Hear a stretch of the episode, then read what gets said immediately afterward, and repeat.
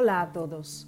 Hoy en Café con Espiritismo, Gustavo Silveira nos trae una reflexión acerca de un mensaje de Emmanuel por la psicografía de Chico Xavier. Está retirado del libro Ante Jesús, Perante Jesús, el capítulo 14, intitulado Renuncia. Dice, abandonar padre y madre con el fin de confiar a la perfecta integración con el Cristo no será de ninguna manera la negación de nuestros deberes domésticos o el olvido de nuestro débito para con nuestros progenitores y ni siquiera el deliberado abandono de nuestras obligaciones en familia para que nos entreguemos a las desviaciones de la delincuencia. La verdadera renuncia no es el desistir de la lucha edificante, y sí en el trabajo silencioso, en el auxilio a aquellos que nos proponemos ayudar o salvar.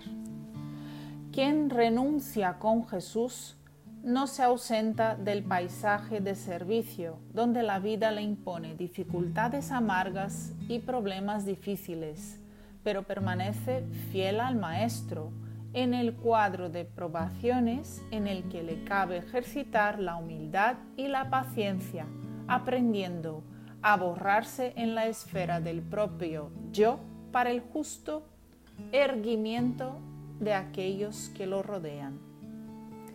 Quien sinceramente abandona los puntos de vista inferiores, desvinculándose de las pesadas esposas del egoísmo inquietante, bajo la inspiración del Evangelio, guarda las enseñanzas recibidas y auxilia a los parientes y amigos, con mucho empeño y seguridad.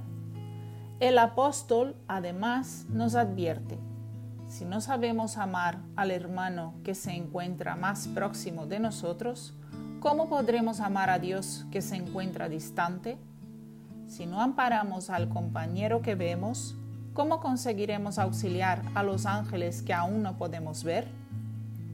En materia de renuncia, no nos olvidemos del ejemplo del Señor, que fue escarnecido, dilacerado y crucificado, Jesús renuncia al contentamiento de permanecer en su divino apostolado en Galilea, aceptando el extremo sacrificio, pero al tercer día, después del trance de la muerte, bajo la eterna claridad de la resurrección, Helo, que vuelve a los beneficiarios indiferentes y a los discípulos debilitados, revelando la cualidad de su amor excelso y sublime por la humanidad entera. Abandonar a los que conviven con nosotros, por tanto, por amor al Evangelio, es acallar las ampollas de nuestra personalidad exclusivista y gritante, para serles más útiles en el anonimato de la comprensión y de la caridad. Para seguir al Cristo no basta olvidar el mal y sí plantar sobre la ignorancia y sobre la penuria que lo producen la labranza divina del verdadero bien. Emmanuel nos presenta una nueva visión sobre ese pasaje de Jesús presente en los evangelios de Mateo, Marcos y Lucas, cuando dice lo siguiente y todo aquel que hubiere dejado casas, o hermanos, o hermanas, o padre, o madre, o hijos, o campos por mi nombre, recibirá cien veces más y heredará la vida eterna.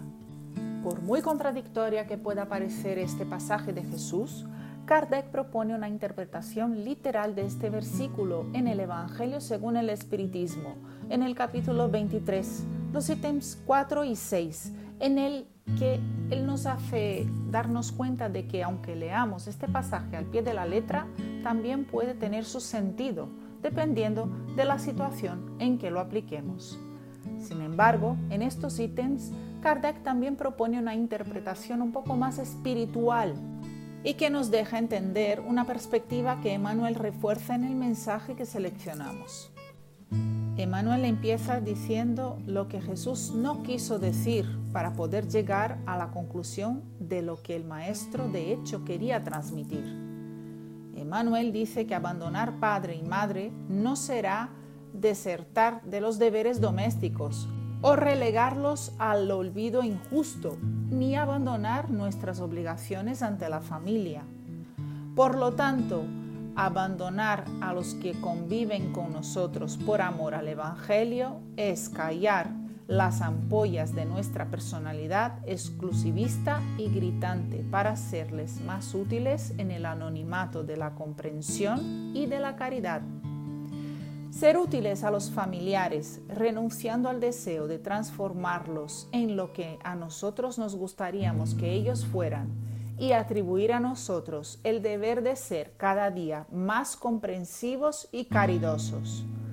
Esta es una verdadera forma de entender las palabras de Jesús.